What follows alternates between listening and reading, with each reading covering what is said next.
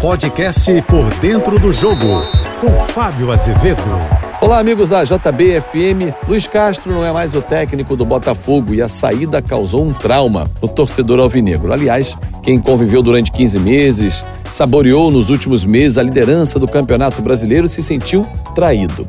Mas Luiz Castro não traiu. Ele apenas interrompeu um contrato, deu fim a ele vai pagar uma multa rescisória de 10 milhões de reais aproximadamente. Vai lembrar que o Botafogo, quando contratou o Luiz Castro, em março do ano passado, e ele estava é, no Aldo Rail da Arábia, teve que indenizar o clube árabe, justamente pela saída antecipada do treinador. Dessa vez, Luiz Castro ou o próprio Al Nasser, não sei quem vai pagar, mas a multa existe, o Luiz Castro vai pagar. E assim, é, é muito simples, uma relação contratual. Existem dois lados e uma multa por quebra, de um lado ou do outro. Claro que o torcedor está magoado, o torcedor está sentido, porque esperava uma continuidade do trabalho. Mas Luiz Castro não pode ser condenado por aceitar uma proposta em que ele está pensando nele, na família dele, não importa se são duas, três, quatro vezes mais o seu salário. Isso não indica que ele é um mercenário. Acho que o torcedor do Botafogo está magoado, e aí isso é uma certeza que eu tenho, está chateado, porque entendeu que nos momentos ruins o Botafogo deu a mão e não deixou que ele fosse embora,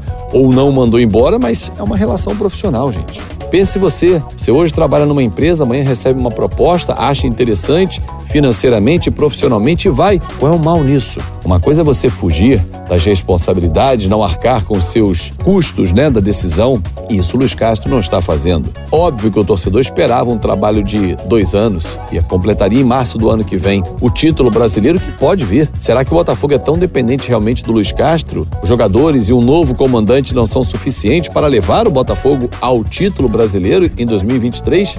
A semente está plantada, o trabalho já chegou, já está aí, uma base para quem vai chegar não começar do zero, algo que Luiz Castro teve que fazer. Agora é página virada, vida que segue. E Luiz Castro vai para a Arábia e o Botafogo segue aqui no Brasil em busca dos seus títulos brasileiro e sul-americana. Corridas difíceis que mesmo com Luiz Castro não era certeza de título. Eu sou o Fábio Azevedo, a gente se encontra sempre de segunda a sexta-feira no Painel JB primeira edição, por dentro do jogo 8 e meia da manhã em Painel JB segunda edição, 5 e 50 da tarde, nas minhas redes sociais, Fábio Azevedo TV ou no meu canal do YouTube, canal do Fábio Azevedo. Um ótimo fim de semana. Você ouviu o podcast Por Dentro do Jogo.